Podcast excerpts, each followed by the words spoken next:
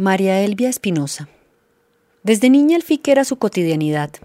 Como tantos otros artesanos de Curití, sus papás se dedicaban a la confección de costales de fique para el transporte, principalmente de alimentos, y para ella fue natural hacer parte de ese paisaje y aprender a tejer como se hacía en la casa. Esa fue su vida hasta que en 2002 se decidió, junto con su esposo José, a abrir su propio taller, negocio que desde ese entonces no ha hecho más que prosperar. Aunque ambos eran expertos tejedores, su foco de trabajo inicial fue la venta de fique tinturado. Doña María Elvia se iba para San Gil y allá adquiría las tinturas con las cuales aventurarse en el color.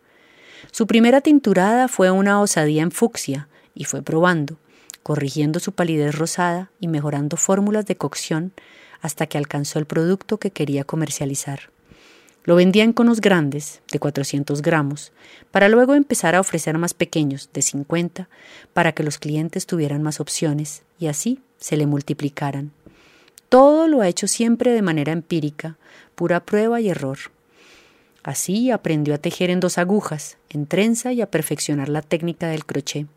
Cuenta que brigaba horrible, cuando apenas empezaba a hacer tapetes redondos hasta que descubrió que siguiendo una malla le quedaría perfecto. Sigue sus intuiciones, desbarata cuantas veces sea necesario y continúa, y sabe que entre su mente y la bendición de Dios todo se terminará resolviendo. Ahora mismo, su taller se destaca por la elaboración de los tapetes de mota que hace su esposo José, y sobre todo por el tapete de 36 moños, en el que se traman hasta 36 hebras de fique en cada pasada de lanzadera, toda una experticia que aún el mercado no ha valorado lo suficiente. Trabajan con cuatro tejedores, además de José y su hija Franci, que operan los cinco telares verticales, así como con 35 tejedoras, madres cabeza de familia, que bordan y hacen individuales y bolsos. Sus productos circulan no solo por Santander, sino también en Villa de Leyva, en Boyacá y en Cucunubá, Cundinamarca.